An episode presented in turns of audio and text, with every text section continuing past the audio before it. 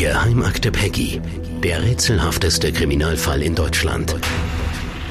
Die BürgerInnen und um Lichtenberg finden keine Ruhe. Das ungewisse Schicksal von Peggy bewegt alle hier.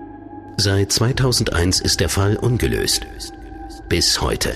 Sie haben einen Schuldigen gebraucht und mit dem Ulfi haben sie einen richtigen gefunden gehabt. Ein Mädchen verschwindet. Jahrelang gibt es keine Spur von ihr. Und solange man mich nicht vom Gegenteil überzeugt, gebe ich die Hoffnung auch nicht auf. Ein Mann wird verurteilt. Ein Fehlurteil nach skandalösen Ermittlungsfehlern. Nein, ich habe sie nicht umgebracht. Nein, ich habe sie nicht umgebracht. Zehn Jahre später. Wiederaufnahme und Freispruch. Aber erst, als Medien den Behörden Druck machen. Wo Menschen sind, gibt's Fehler. Antenne Bayern Podcast Geheimakte Peggy. Die Geschichte eines Skandals. Episode 1. Neue Ermittlungen, alte Fehler. Willkommen zu Geheimakte Peggy, dem neuen Podcast von Antenne Bayern. Mein Name ist Cordula Senft und bei mir ist mein Kollege Christoph Lemmer. Hallo. Christoph, der Fall Peggy ist ja der wohl rätselhafteste Kriminalfall in Deutschland. Kann man so sagen. Du recherchierst und berichtest seit Jahren darüber. Ja, kann man auch so sagen. Seit eigentlich seit 2012. Wir haben für Antenne Bayern damals eine große Reportage gemacht über den Fall Peggy. Und äh, anschließend habe ich mit einer Kollegin zusammen ein Buch über diesen Fall geschrieben. Und äh, die Wirkungen waren vor allem ziemlich spektakulär. Der Fall ist dann hinterher neu vor Gericht gekommen. Es gab ja damals einen Verurteilten, der wegen Mordes an Peggy verurteilt war. Und der ist am Ende dann tatsächlich freigesprochen worden. Ja, aufgrund deiner Recherchen auch. So, jetzt fassen wir mal kurz zusammen oder beziehungsweise schauen mal zurück. 18 Jahre ist es her, dass die kleine Peggy verschwunden ist. 18 Jahre, in denen es viele Spuren, viele Verdächtige gab. Aber alles hat sich dann schlussendlich als falsch erwiesen. Mhm. Und jetzt gibt's eine neue Spur, so einen neuen Verdächtigen. Und die Ermittler sagen, vielleicht stehen wir jetzt endlich vor der Lösung des Falles. Aber ob das klappt, ob sie diesmal wirklich den richtigen haben, ist schwer zu sagen. Vielleicht ist das auch wieder so eine fatale Wendung im Fall Peggy, wie man sie immer wieder erlebt hat. Der Fall war von Anfang an groß und so präsent und der Druck so stark, dass ja, irgendwie ein Erfolg her musste. Ein neun Jahre altes Mädchen verschwindet spurlos. Die Polizei sucht mit riesigem Aufwand in engen Reihen laufen sie 100 Beamte über die Wiesen und Felder um die Stadt Lichtenberg mit Stöcken, ähm, durchsuchen sie jedes Gebüsch, Bundeswehrkampfjets mit Infrarotkameras donnern über Lichtenberg und die Umgebung, aber ja, das war wohl auch eher Show. Heute wissen wir, dass die Jets auch exakt die Gegend überflogen haben, wo möglicherweise damals schon Peggys Leiche lag. Und dort auch noch 15 Jahre liegen blieb, unbemerkt und als sie gefunden wurde, auch nicht etwa dank systematischer Ermittlungen, sondern rein zufällig. Peggy Knobloch ist am 7. Mai 2001 verschwunden. Sie wohnte bei ihrer Mutter und deren Lebensgefährten zusammen mit einer kleinen Schwester. Die Familie hatte eine Wohnung mitten im Ort am Marktplatz 8. Peggy war ein hübsches, hübsches und aufgeschlossenes Mädchen. Sie war auch viel allein in Lichtenberg unterwegs. Sie galt ein bisschen als Stromerin. Sie war ein Schlüsselkind und für ihr Alter sehr selbstständig. Damit werden wir uns auch noch sehr genau beschäftigen in der nächsten Folge dieses Podcastes Geheimakte Peggy mit den letzten Monaten und auch mit genau diesen Aussagen von Leuten, wie Peggy war. Ja, und dafür haben wir die Lebensgeschichte recherchiert, näher, betrachtet. näher betrachtet. Und dabei entsteht dann wirklich ein Bild von diesem Mädchen. Man kann sich ein bisschen vorstellen, wie sie war und auch was sie plagte, ihre Ängste, vor allem wie sie, ja, wie es eigentlich ein Dreivierteljahr, bevor sie weg war, immer mehr mit ihr abwärts ging, wie es ihr immer schlechter ging, eine richtige Krise ihr Leben beherrschte, die dann eskalierte und zwar genau da, als sie verschwand. Diese rätselhafte Krise im Leben des kleinen Mädchens wird unser Thema in der nächsten Folge von Geheimakte Peggy sein. Aber beginnen möchten wir mit den Ermittlungen, mit dem aktuellen Stand der Dinge im Ganz Fall genau. Peggy. Und diese Ermittlungen, um die zu verstehen, schauen wir uns zuerst den Tag an, an dem Peggy Knobloch verschwand. Ja, denn um diesen Tag geht's auch jetzt bei diesen aktuellen Ermittlungen. Der 7. Mai 2001. Bis zum Mittag lässt sich dieser Tag minutiös rekonstruieren. Der Morgen, der Vormittag, der Verlauf bis zum Mittag, die stehen zweifelsfrei fest, aber danach beginnen die Spuren sich zu verlieren. Und wir werden jetzt gleich Szenen dieses letzten Tages im Leben von Peggy nachgestellt hörbar machen. Wir haben diese Tage rekonstruiert und Dialoge von Sprechern aufgenommen. Christoph, erklär nochmal, wie diese Dialoge entstanden sind. Sie sind ja am Tag von Peggys Verschwinden nicht wörtlich so passiert. Nee, das sind Rekonstruktionen aus dem Material, das ich über die Jahre angesammelt habe. Das beruht auf der Auswertung von Aktenmaterial, Gesprächen mit Zeugen, äh, mit Ermittlern, mit dem Verlauf der beiden Prozesse zum Fall Peggy und ja, teils auch vertraulichen Hinweisen. Ja, und was die Akten betrifft, Christoph? Okay, da zitieren wir jetzt nicht wörtlich draus, sondern nur sinngemäß. Mhm. Also das geben wir nur wieder aus rechtlichen Gründen. Dann steigen wir mal ein. Peggys letzter Tag. Vom Morgen bis nach der Schule. In einem Durchgang.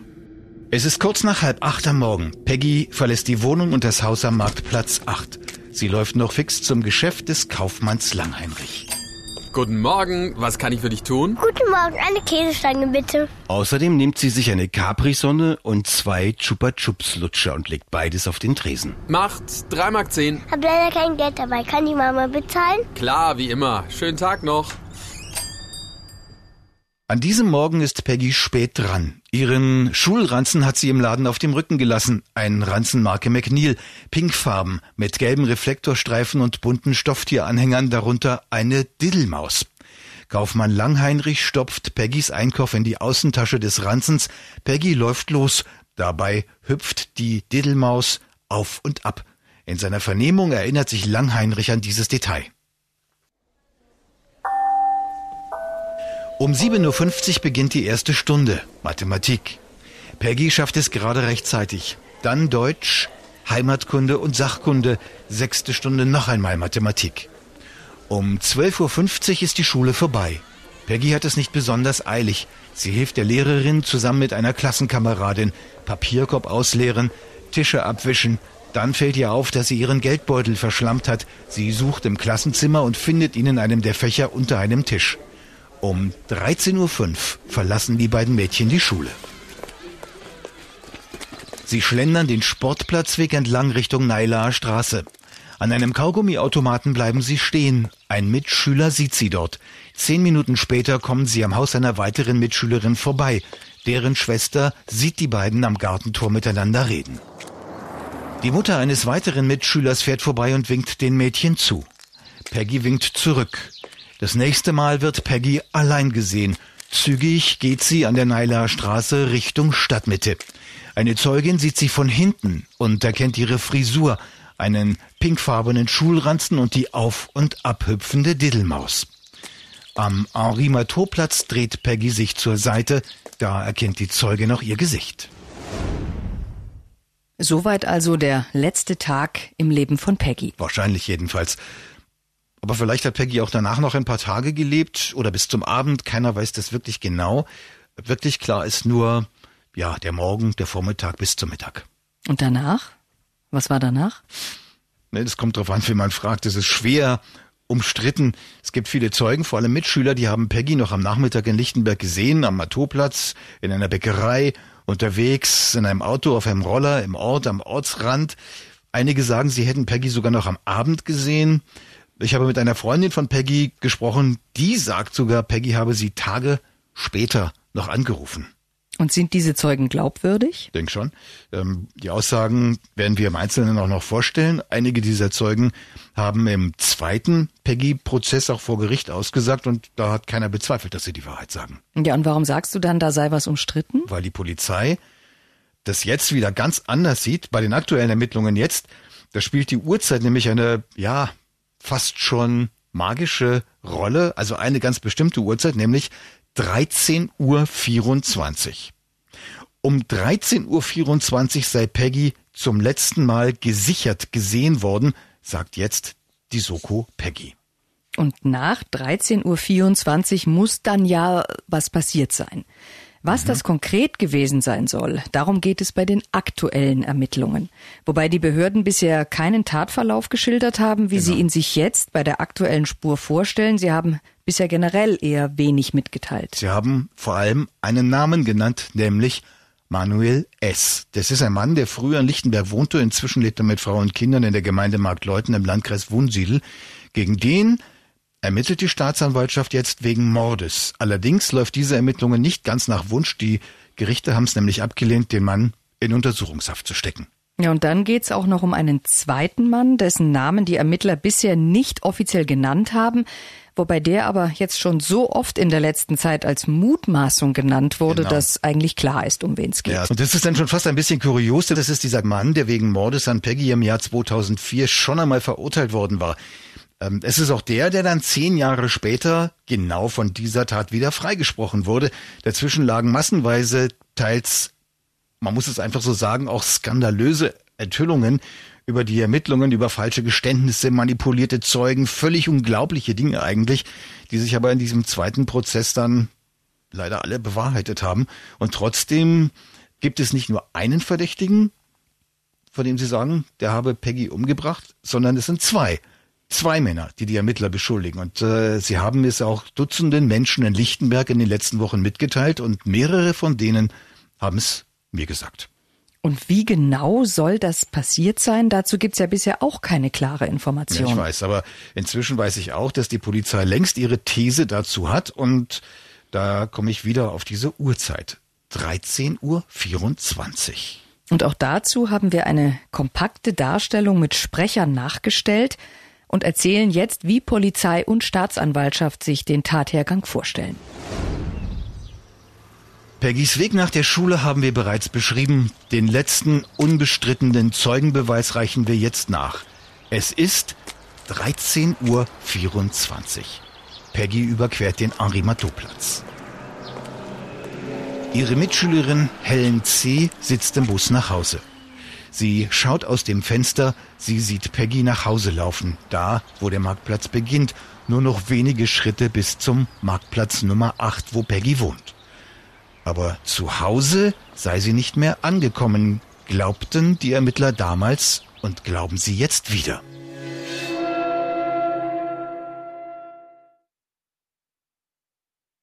Ein kräftig gebauter junger Mann soll sich ihr in den Weg gestellt haben, Ulfi K. Die Ermittler meinen, er habe Peggy wenige Tage vorher vergewaltigt. Jetzt habe er sich entschuldigen wollen. Du, es, es tut mir leid. Lass mich in Ruhe. Bitte sag niemandem etwas. Jetzt lass mich in Ruhe. Peggy sei davongelaufen, weg vom Matteauplatz, über einen Feldweg hinter den Häusern um den Schlossberg in der Lichtenberger Ortsmitte. Ein zweiter Mann sei dazugekommen, Manuel S. Der hatte an diesem Tag Geburtstag und wurde 26 Jahre alt. Ulfi K. und Manuel S. sollen Peggy eingeholt und gestoppt haben. Lass mich in Ruhe. Ich will nichts mit euch zu tun haben. Jetzt, jetzt komm schon. Lass mich in Ruhe. Peggy, so glauben die Ermittler, habe die beiden Männer dann frontal angegriffen. In die Eier getreten, heißt es in den Akten.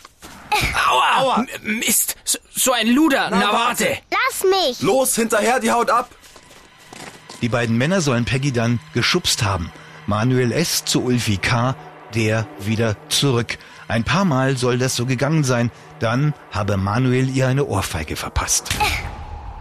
Dann sei Peggy gestürzt. Hilfe, Hilfe, lass mich. Hey Ulfi, halt dir den Mund zu. Ulfi habe gehorcht, er habe Peggy den Mund zugehalten und die Nase. Nach einer Weile Was ist mit der? Ich weiß nicht. Atmet nicht. Manuel S. soll versucht haben, Peggy wiederzubeleben. Das misslang. Die beiden Männer sollen den leblosen Körper neben der Burgmauer abgelegt haben. Ulfi habe dort gewartet, meine die Ermittler. Dann sei Manuel S. mit seinem Auto gekommen. Er habe eine schwarze Plane dabei gehabt. In die sollen die beiden Männer sie gewickelt und hochgetragen haben. Sie sollen Peggys Leiche in den Kofferraum gesteckt haben. Manuel S. sei losgefahren. Rund 20 Kilometer bis zu dem Waldstück bei Rodacher Brunnen, Thüringen. Dort habe er sie versteckt, dann sei er zurück nach Lichtenberg gefahren. Sein mutmaßlich erstes Ziel nach dem Wegbringen der Leiche, der Geldautomat der Sparkasse. Dort nimmt ihn eine Überwachungskamera auf. Das ist also der Tathergang, wie ihn die Ermittler heute sehen. Mit ja eigentlich beeindruckend vielen Einzelheiten. Da ist die Vorgeschichte, die angebliche Vergewaltigung ein paar Tage vorher, dass Manuel S. Peggy ebenfalls habe missbrauchen wollen, wie Peggy dann vor den Männern weggelaufen sein soll, der Streit und wie Peggy sich zur Wehr gesetzt haben soll und die schwarze Plastikplane. Das ist ja alles doch sehr detailreich und muss ja irgendwo herkommen. Ja, das, tut, das tut es auch. Die Ermittler verraten noch ein kleines bisschen über das, was sie haben. Ich zähle mal die Indizien auf, die Polizei und Staatsanwaltschaft nennen. Ein heimlich mitgeschnittenes Gespräch zwischen Ulfi K. und seinem Vater aus dem Jahr 2002. Pollenspuren an Peggys sterblichen Überresten, die auf Torf hindeuten sollen, mit dem Manuel S. in der Zeit von Peggys Verschwinden gearbeitet haben soll. Farbpartikel, die am Fundort von Peggys sterblichen Überresten gefunden wurden. Bilder der Überwachungskamera der Sparkasse Lichtenberg. Und schließlich das Geständnis von Manuel S. Er wurde im September 2018 vernommen. Diese Vernehmung wurde auf Video aufgezeichnet. Darin hat er tatsächlich zugegeben, er habe die Leiche von Peggy nach Rodacher Brunnen in das Waldstück gebracht.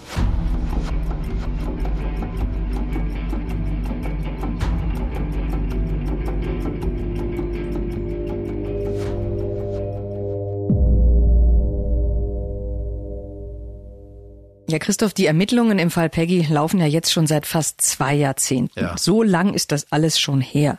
Manuel S. gehörte damals 2001 schon zu den Verdächtigen. Genau. Die Polizei ermittelte gegen ihn, stellte das Verfahren aber wieder ein. Warum kommt er denn jetzt wieder in den Fokus? Ja, weil die Ermittler sagen, er sei jetzt wieder neu ins Blickfeld gerückt, als Teile von Peggys Leiche gefunden wurden. Und das war ja erst vor zweieinhalb Jahren, also noch gar nicht so lange her. Und da ähm, hätten sich bei den Laboruntersuchungen Hinweise ergeben, die auf Manuel S. hindeuten. Und daraufhin habe man sich alle alten Unterlagen nochmal angeschaut und so sei man halt wieder auf ihn gekommen. Wobei das ja doch eigentlich auch wieder ziemlich lange dauerte. Und es gab ja auch andere Verdächtige, die sich die Kripo seitdem nochmal angeschaut hat. Aber ja. jetzt also Manuel S. S. Bekannt gemacht, dass er wieder verdächtig ist, haben die Behörden es vergangenen September zum ersten Mal. Ja, das war dann in der Pressekonferenz in Bayreuth. Da haben sie verkündet, dass sie gegen ihn wegen Mordes ermitteln, dass ihr Verdacht aber noch nicht für einen Haftbefehl reicht. Ähm, kurz vor Weihnachten letztes Jahr soll es dann doch gereicht haben. Da haben sie einen Haftbefehl beantragt und auch bekommen. Da musste Manuelis dann knapp zwei Wochen auch tatsächlich ins Gefängnis. Und am Heiligen Abend hat ihn ein anderer Richter aber wieder freigelassen und gemeint, es reichte eben doch nicht für Untersuchungshaft. Dagegen hat die Staatsanwaltschaft Beschwerde eingelegt, ist damit aber gescheitert. Die nächste Gerichtsinstanz war dann auch der Meinung, dass das, was die Ermittler haben, zu dünn ist für eine Untersuchungshaft.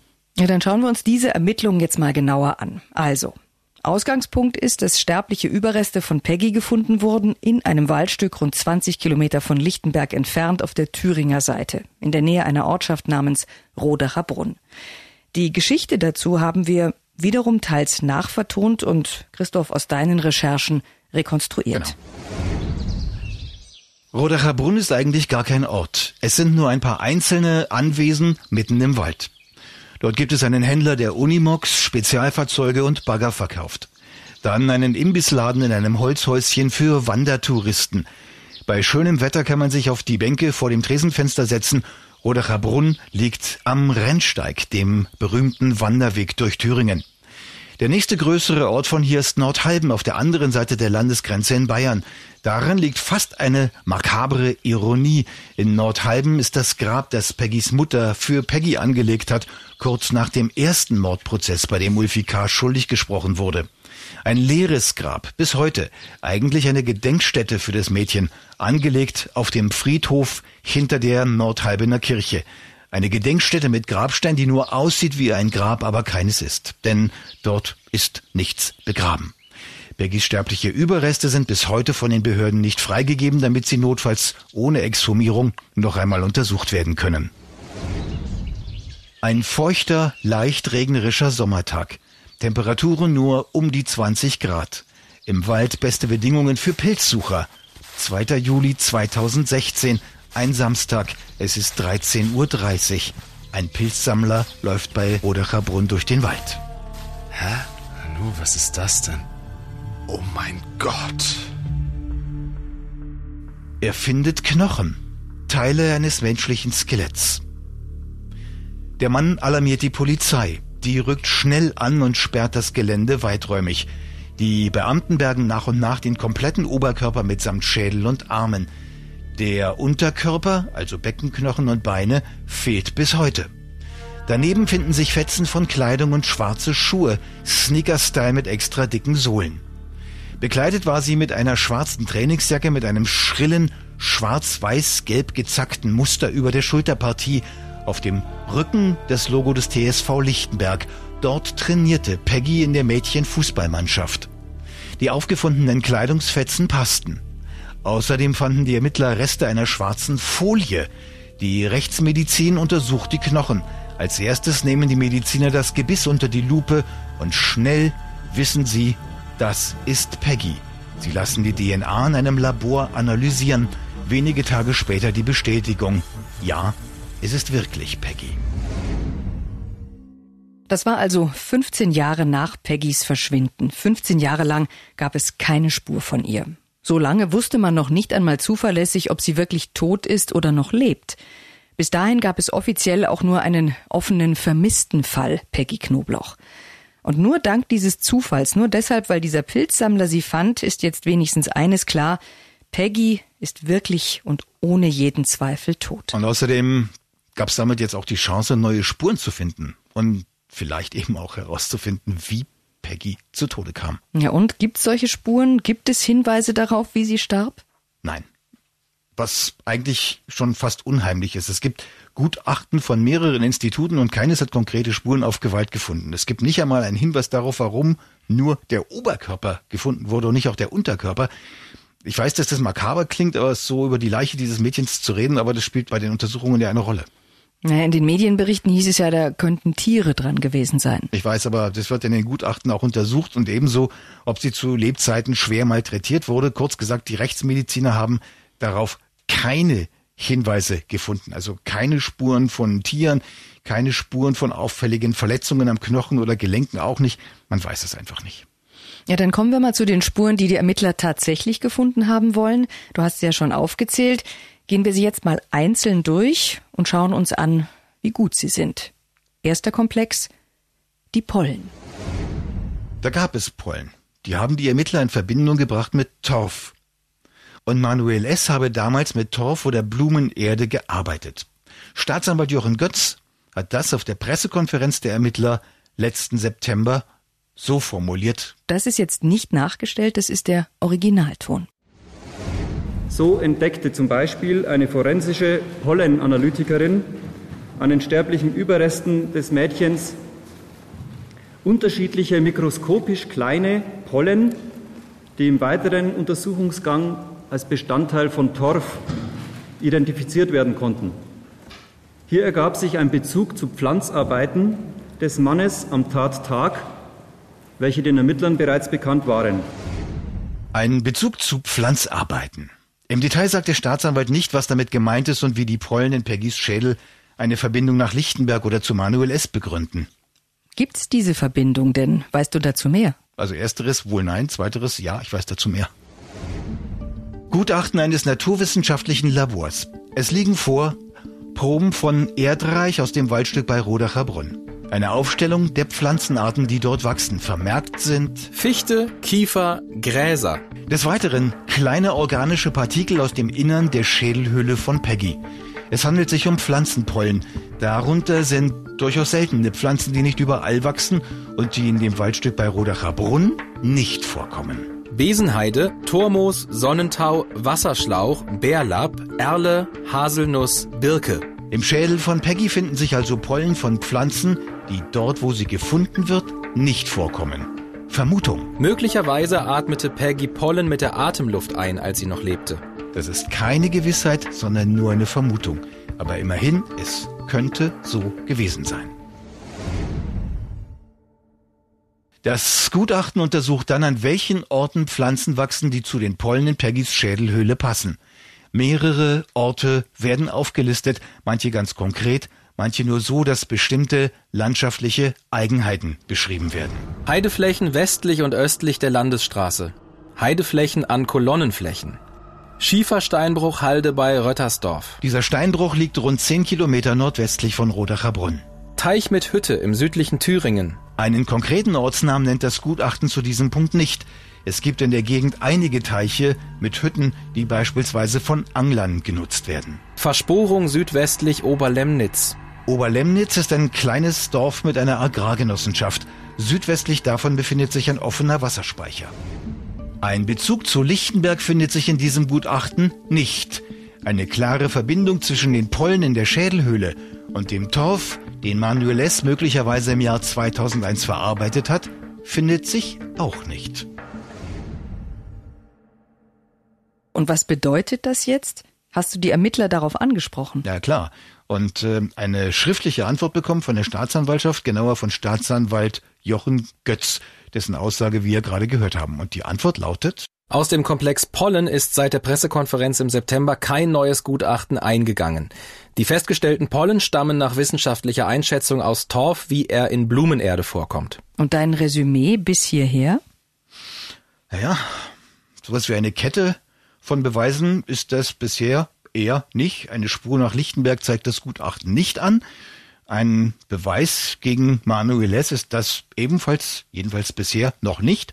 Und das wiederum weiß die Staatsanwaltschaft auch so richtig festlegen will sie sich auf Nachfrage nämlich nicht. Im gesamten Ermittlungskomplex sind eine Vielzahl von Gutachten verschiedener wissenschaftlicher Disziplinen beauftragt worden. Deren Fragestellungen greifen großteils ineinander und können erst nach Eingang sämtlicher Ergebnisse abschließend bewertet werden. So, jetzt haben wir gerade was zu den Pollen gehört. Neben den Pollen gibt's aber ja noch was. Du hast außerdem von Farbpartikeln gesprochen. Ja, kurz gesagt, Manuel S. soll damals seine Wohnung renoviert haben und den Rodacher Brunnen bei den sterblichen Überresten von Peggy, da sind einzelne Farbpartikel gefunden worden, und zwar konkret Wanddispersionsfarbe in den Farbtönen Violett, Weiß-Grau, Gelb und Grün. Und was bedeutet das? In ihrer Pressekonferenz haben Polizei und Staatsanwaltschaft das als weiteren Hinweis auf Manuel S. bezeichnet, allerdings auch ohne jedes Detail. Auf meine neue Anfrage jetzt antwortete Staatsanwalt Götz, Hinsichtlich des Komplexes Farbpartikel ist eine abschließende Begutachtung noch nicht eingegangen. Und das heißt? Dass das im Moment kein Beweis ist, jedenfalls noch nicht mal ansatzweise. Und dann gibt's da noch das Auto. Was ist denn mit dem Auto, dem Audi 80 von Manuel S? Den hat die Polizei aufgespürt und das ebenfalls letzten September auch auf dieser Pressekonferenz bekannt gegeben. Dazu gesagt haben sie, dass sie das Auto erst noch untersuchen wollen. Und haben sie? Habe ich den Staatsanwaltschaft jetzt auch gefragt und er schreibt, die Untersuchungen am damaligen Pkw des Beschuldigten sind noch nicht abgeschlossen. So, und das wäre dann erstmal alles an Sachbeweisen zum jetzigen Stand. Ja, genau so sieht's aus. Kommt mir jetzt auch alles in allem nicht besonders belastend vor? Mir auch nicht.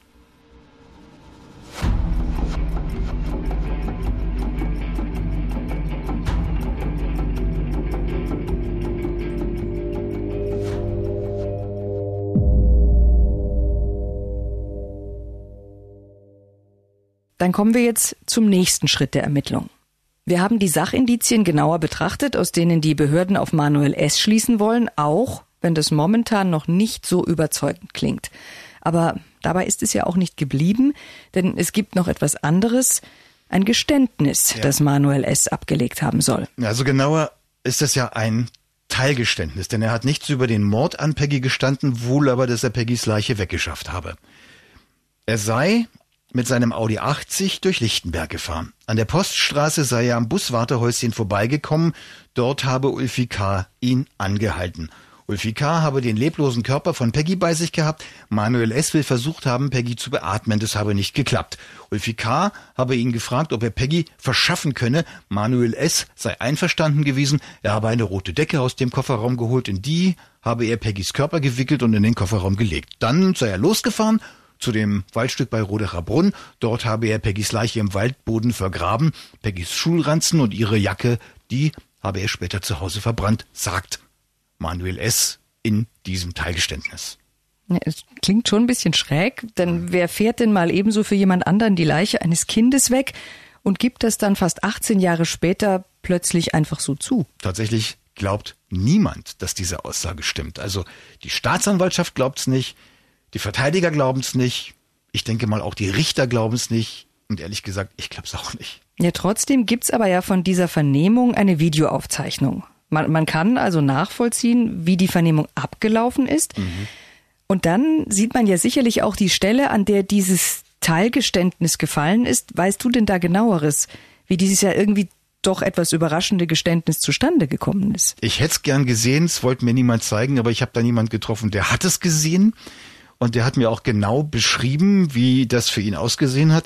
Also dieser jemand, der hat diese Vernehmung nicht komplett gesehen. Die hat ja zehn Stunden gedauert. Zehn Stunden. Zehn Stunden von 8 Uhr 40 am Morgen bis 18 Uhr 32, also annähernd zehn Stunden. Und dieser Mann, mit dem ich gesprochen habe, das ist der Bruder von Manuel S., der ist selber von der Polizei zu einer Vernehmung geladen worden. Die Aussage hat er dort zwar verweigert, aber er hat sich halt Material angeschaut, das die Polizisten eben gezeigt oder vorgespielt haben. Und dazu eben gehört auch die Aufzeichnung dieser Vernehmung. Hören wir uns einfach an, was er zu sagen hat. Ja, und das ist jetzt keine nachgestellte Situation. Wir hören hier jetzt den Originalton des Bruders von Manuel S. Ich habe das komplette Geständnis gesehen und habe. Wie lang war das? Boah, wie lang war denn das? Das war auch schon 20 Minuten, eine halbe Stunde in dem Dreh, denke ich. Kannst du ungefähr wiedergeben, wie das abgelaufen ist? Also wer hat was gesagt, wer hat gefragt, wie hat dein Bruder reagiert oder hat dein Bruder von sich aus was erzählt? Mein Bruder saß da und hat gar nichts gesagt. Und da war nebendran ein Psychologe gesessen, der die ganze Zeit auf ihn eingeredet hat. Dass es denn jetzt Zeit wäre, wenn da aufzuräumen mit der Vergangenheit und wie in, einem, wie in einem Krimi eigentlich hat er auf den eingeredet, so, ja, und es wäre doch Zeit, jetzt einzuräumen und wenn da Geschichte ist, dann sag sie halt und so weiter. Bis dann, bis dann das Schweigen gebrochen wurde und mein Bruder das erzählt hat. Wie genau? Was hat er da erzählt? Er hat gesagt, dass er eben die Leiche verschafft hat und die Geschichte von dem Bushäuschen.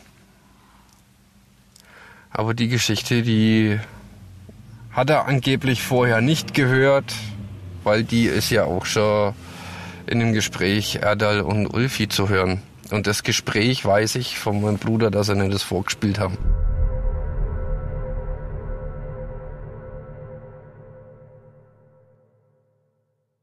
Erdal und Ulfi, sagt er.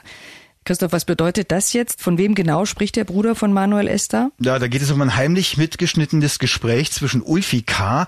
und seinem Vater, Erdal K. Und um zu verstehen, wie das zustande kam, müssen wir uns zurückversetzen ins Jahr 2002, in die Zeit, als der Verdächtige im Fall Peggy noch Ulfi K. hieß. Allein, ohne Manuel S. Da ist Ulfi K. immer wieder vernommen worden und immer wieder ging es um die Frage, wo ist Peggys Leiche? Und immer wieder antwortete Ulfi K. darauf unterschiedlich. Und diese Szenen haben wir jetzt wieder mit Sprechern nachgestellt, rekonstruiert nach Christophs Recherchen. Hier die erste dieser Vernehmungen, um die es geht. Also, was haben Sie mit der Leiche gemacht? Die, die, äh, äh.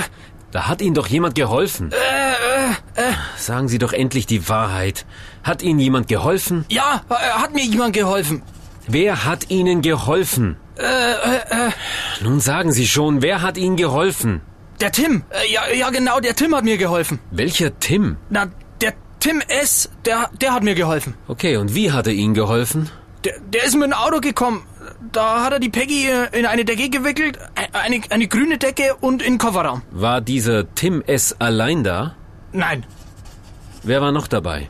Die Freundin vom Tim. Okay, und sind Sie mitgefahren? Ja.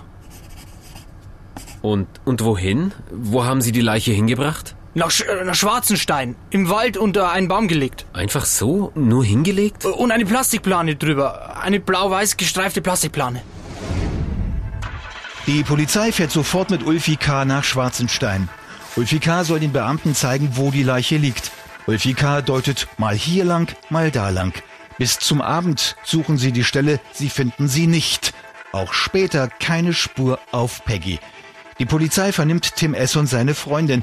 Beide waren zur fraglichen Zeit arbeiten. Beide haben Zeugen für ihre Alibis. Ulfi K. hat sie falsch belastet.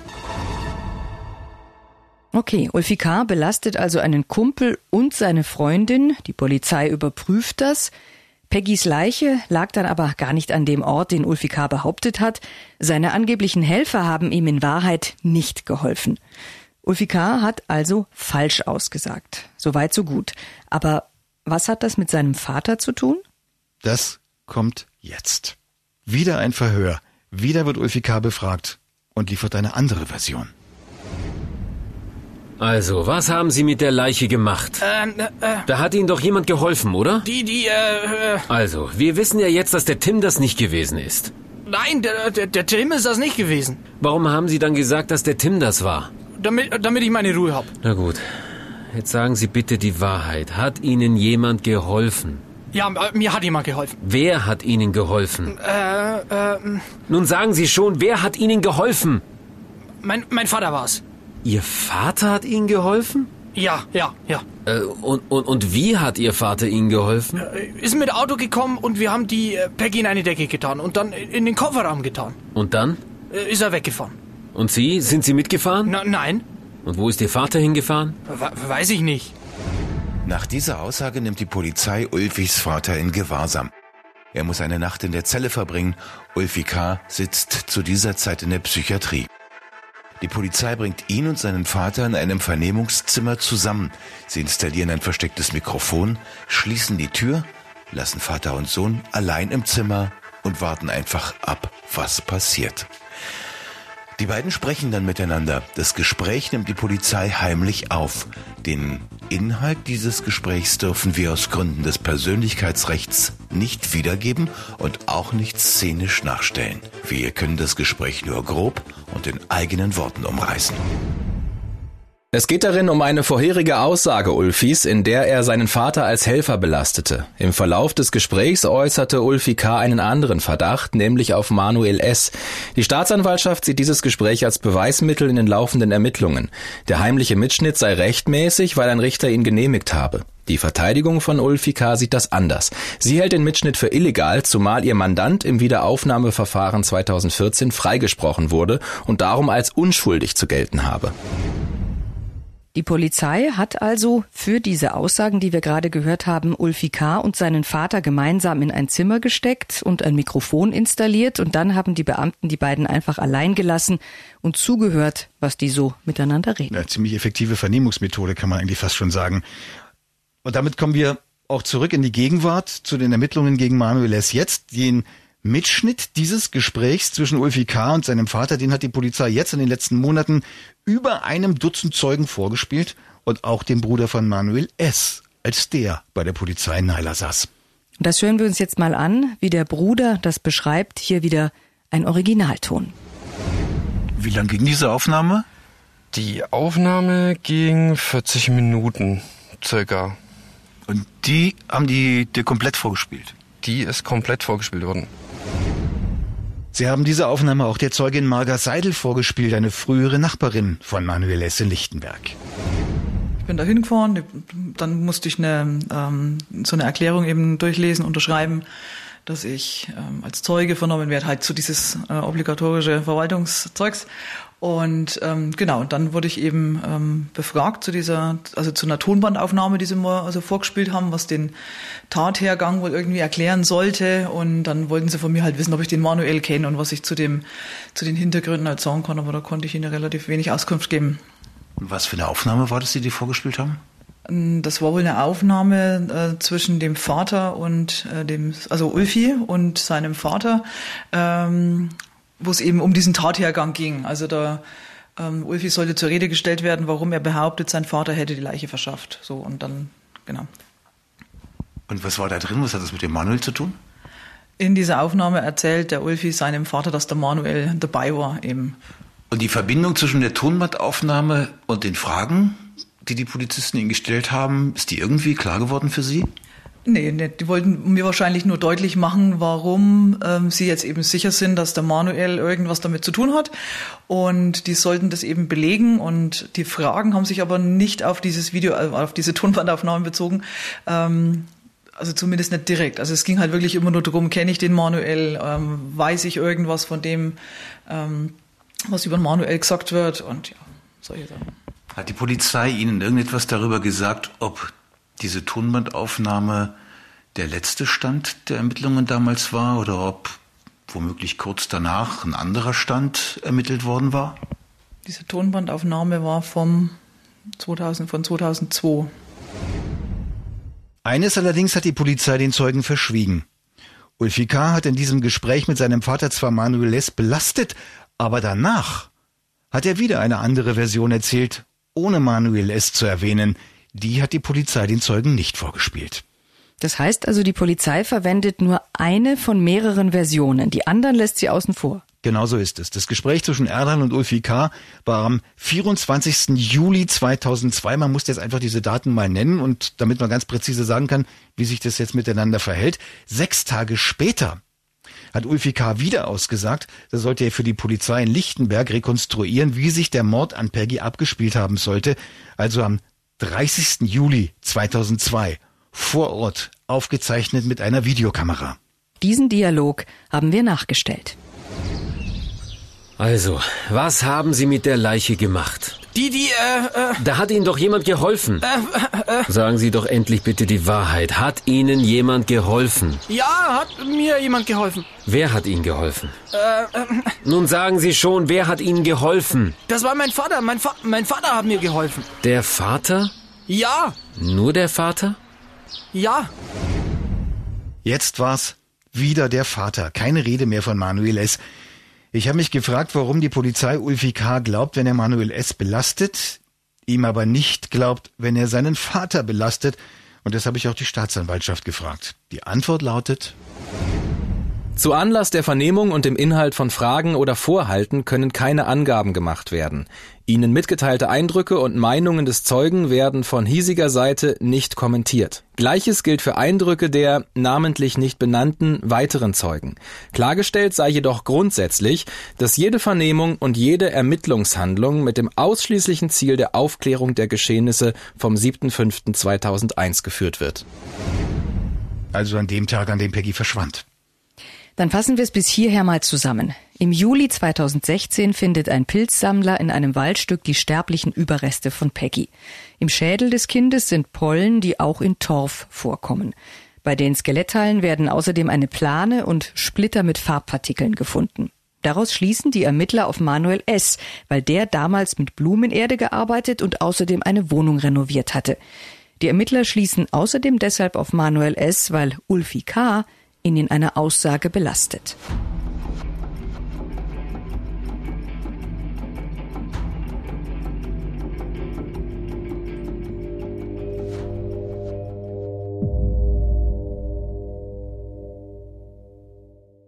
Und damit sind wir an dem Tag, an dem die Polizei ihre neue heiße Spur im Fall Peggy aufnahm, die Spur zu Manuel S. Das war im vergangenen September. Da hieß es dann Großeinsatz in Marktleuten. Und einer der Anwohner erinnert sich. Und hier haben wir jetzt wieder den Originalton. Das ist nicht nachgestellt. Mike Leuten, Martin-Luther-Straße, das waren 10 bis 15 Polizeiautos. Mordsauflauf und mit einem Schlag dann losgefahren sind. In Leutenforst, einer kleinen Ansiedlung vor Markleuten, wohnt Manuel S. mit Frau und Kindern. Er hat einen kleinen Biohof und arbeitet nebenher als angestellter Bestatter. Die Beamten durchsuchen sein Anwesen. Manuel S. ist nicht dabei. Ihn hat die Polizei im Ort abgefangen und zur Vernehmung gebracht, sagt sein Anwalt Jörg Mehringer. Und auch den Anwalt hören wir im Originalton. Mein Mandant war früh morgens in Mike Leuden unterwegs, war völlig eiglos, wird plötzlich angehalten, wird nach Wunsiedel verbracht in den Keller der dortigen Polizeidienststelle, fensterloser Raum, sieht sich plötzlich zwei Ermittlern gegenüber, einem extra aus München, ein Geflogenen möchte ich fast sagen, Kriminalpsychologen mit jahrelanger Erfahrung. Im Nebenraum sitzen weitere Ermittler, sitzt der Staatsanwalt. Dann hält man ihnen vor, dass er eine Armada, so kann man es fast bezeichnen, von Polizeifahrzeugen in Lichtenberg bereitstehen und in Markleuden bereitstehen, um Durchsuchungen durchzuführen, die man aber jetzt erst einmal zurückhalten möchte. Und dann übergeht man jedes Mal, wenn mein Mandant versucht, einen Anwalt dazu zu rufen, übergeht man das oder redet ihm das aus, sodass es schon um 10.50 Uhr so weit ist, nach knapp zwei Stunden dieser Vernehmung, dass mein Mandant sagte, ich überlege mir jetzt ernsthaft, ob ich euch nicht einfach irgendwas erzähl, bloß damit ich mal Ruhe hab. Und genau so kam es dann im Laufe des Tages. Er hat es quasi angekündigt, hat um 13.24 Uhr noch einmal gesagt, jetzt möchte ich aber schon mal mit meinem Anwalt reden. Ich bin da überfordert mit dem Ganzen. Ich sage das bewusst im Dialekt und so wie es drin gestanden war. Man hat nie reagiert. Man hätte diese Vernehmung unterbrechen müssen, hätte einen Anwalt hinzurufen müssen und nur dann wäre es legal gewesen, diese Vernehmung fortzusetzen. So sehe ich das. Die Staatsanwaltschaft räumt zwar ein, dass Manuel S. während seiner Vernehmung keinen Anwalt an seiner Seite hatte, weist den Vorwurf seines Verteidigers ansonsten aber zurück. Die Vernehmung wurde nach umfassender Belehrung über seine Rechte und den Umstand, dass eine Aufzeichnung erfolge, als auf Video aufgezeichnete Vernehmung durchgeführt und dauerte, durch längere Pausen unterbrochen, von 8.40 Uhr bis 18.32 Uhr. Dabei wurde dem Beschuldigten durchgehend die Möglichkeit eingeräumt, einen Verteidiger zu kontaktieren. Dieses Recht wurde vom Beschuldigten nicht wahrgenommen. Der Anwalt bleibt dabei und schildert Details. Der hat klipp und klar gesagt, jetzt möchte ich aber schon mal mit meinem Anwalt reden. Ich fühle mich überfordert. Und das hat er nicht nur einmal geäußert, sondern in ähnlicher Form mindestens fünfmal bis 13.24 Uhr. Aber man hat eben genau nicht das gemacht, was der BGH eigentlich vorgibt. Der BGH hat schon in den 90er Jahren entschieden, dass wenn das so ist, eine Vernehmung nur fortgesetzt werden darf, wenn sich die Ermittler sogar ernsthaft bemühen. Die müssen also aktiv was tun, um ihm die Möglichkeit, einen Verteidiger herbeizuziehen, auch zu verschaffen. Also man hätte nicht bloß sagen müssen, ja, Sie können auf einmal ein Handy haben, wenn Sie einen Anwalt anrufen wollen, sondern man hätte hergehen müssen, hier, Herr da ist mein Handy, rufen Sie Ihren Anwalt an. Hier ist das Telefonbuch. Suchen Sie sich die Nummer für Ihren Anwalt. Wenn Sie keinen haben, suchen Sie sich einen anderen. Nichts dergleichen ist geschehen. Was ist denn geschehen? Was haben die denn geantwortet? Ja, es ist immer entweder dieser Wunsch nach einem Anwalt ist einfach übergangen worden. Sie, so, ja, Sie können uns doch aber erst einmal anhören, was wir Ihnen zu sagen haben, was wir hier haben, was wir mit die, und dann können Sie sich das ja immer noch überlegen. Oder es ist sogar in den Pausen, so schildert es mir mein Mandant, ihm ausgeredet worden, ein Anwalt, weil das wäre ja alles so teuer und wenn der jetzt nicht gleich kommt, dann kann es ja sogar sein, dass sie ihn über Nacht hier behalten müssen es wurde ihm, es wurde entweder übergangen, dieser Punkt, oder es wurde ihm sogar mit freundlichen Worten natürlich ausgeredet und quasi, dass es wohl vorteilhafter wäre, wenn er doch, und wenn man ja nichts zu verbergen hat, dann kann man sich ja ohnehin alles erzählen. Das soll auch in einer Pause gesagt worden sein. Ist ihm irgendwie sonst angeboten worden, dass er äh, einen Beistand bekommt, dass er eine Beratung bekommen kann oder sowas? Nee, äh, es ging ja dann sogar so weit, äh, dass man ihm angeboten hat, wenn juristische Fragen da wären, dann hätte man den Staatsanwalt hier. Und man hat dann auch tatsächlich äh, den Herrn Staatsanwalt, der sich ja im Nebenraum befand, dazu gerufen und der hat sich dann mit ihm auch unterhalten und hat dann auch unter anderem geäußert, also Herr ich wüsste jetzt auch nicht, was Ihnen ein Anwalt anders sagen könnte. Und das ist für mich, ich glaube, ich muss das gar nicht gesondert kommentieren, weil selbstverständlich hätte Ihnen jeder Verteidiger was anders gesagt. Er hätte ihn nämlich sofort aus dieser Vernehmungssituation rausgeholt. Ganz klar und eindeutig. Die Polizei beteuert trotzdem, sie habe Manuel S. nicht unter Druck gesetzt, ihn nicht manipuliert und ihm keine Antworten in den Mund gelegt. Aber der Blick auf Details macht dann schon stutzig, etwa als es um Peggys Schuhe geht. Die Beamten wollen wissen, was Manuel S. mit den Schuhen gemacht habe, Anwalt Mehringer schildert diesen Teil der Vernehmung so.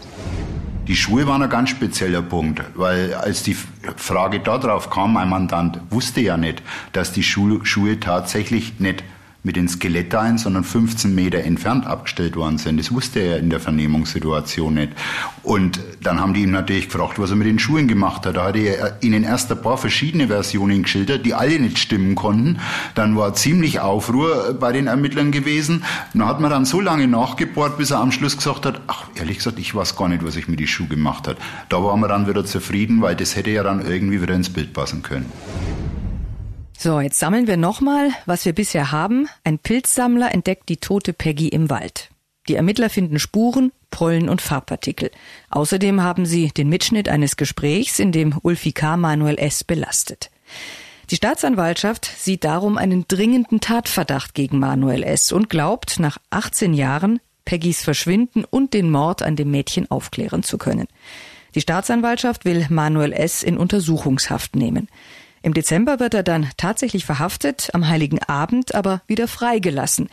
Die Staatsanwaltschaft wendet sich ans Landgericht, um Manuel S. doch wieder inhaftieren zu können. Aber sie scheitert auch hier.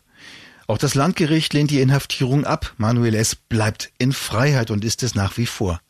Die Richter formulieren in ihrem Beschluss Insbesondere kann der dringende Tatverdacht bezüglich eines Mordes auch nicht auf belastende Angaben des Ulvi K. gestützt werden.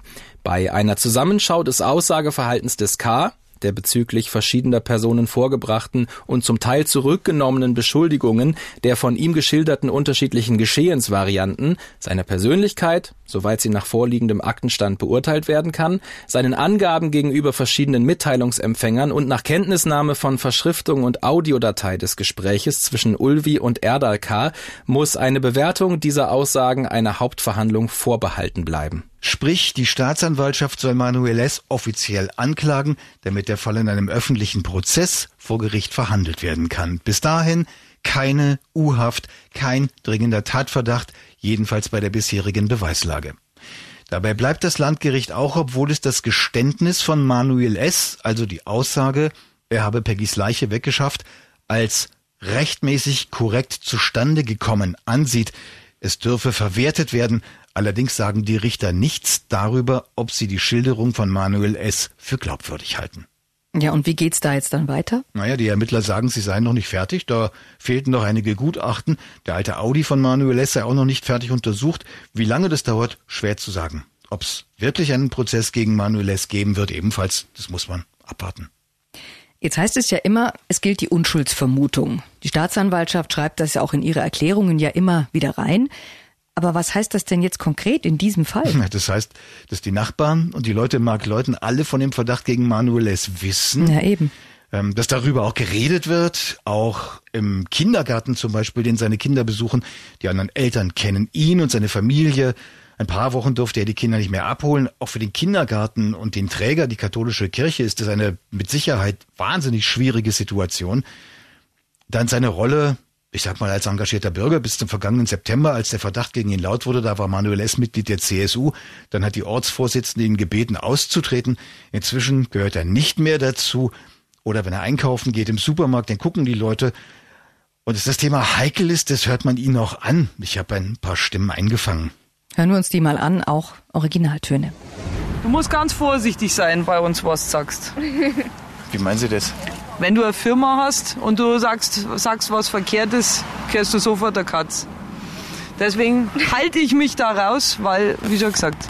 Es ist alles ein wenig unglaubwürdig, was jetzt passiert. Seitens von der Gerichte und so weiter. Und auch von Ihnen her. Also da weiß man jetzt nicht, auf was für Seiten dass man sich stellen soll. Man hört ja bloß rundum, was die Leute reden und ansonsten jeder kennt es, aber keiner redet drüber. Also ich habe noch nichts gehört. Ich habe eine Gaststätte, aber kein Wort wird darüber losgeredet. Ja, oder was in manchen Medien gebracht wird. In der Bildzeitung, da wird ein Foto veröffentlicht, das von der Überwachungskamera der Lichtenberger Sparkasse stammt. Die Überschrift dazu überführt dieses Bild den Hauptverdächtigen. Der nordbayerische Kurier bringt einen Artikel und behauptet, es gäbe neun Indizien, die ihn überführen. Das kriegen die Leute ja auch alles mit. Und ja, was soll man da glauben? Und über dieses verrückte Geständnis, dass er wirklich völlig unglaubwürdig ist, genau darum aber eben nichts taugt. Und äh, was soll man darüber denken, wenn die Staatsanwaltschaft ihn partout ins Gefängnis stecken will, aber andererseits kein Gericht mehr dabei mitspielt? Also was ist diese Unschuldsvermutung da noch wert? Bleibt am Ende immer was hängen.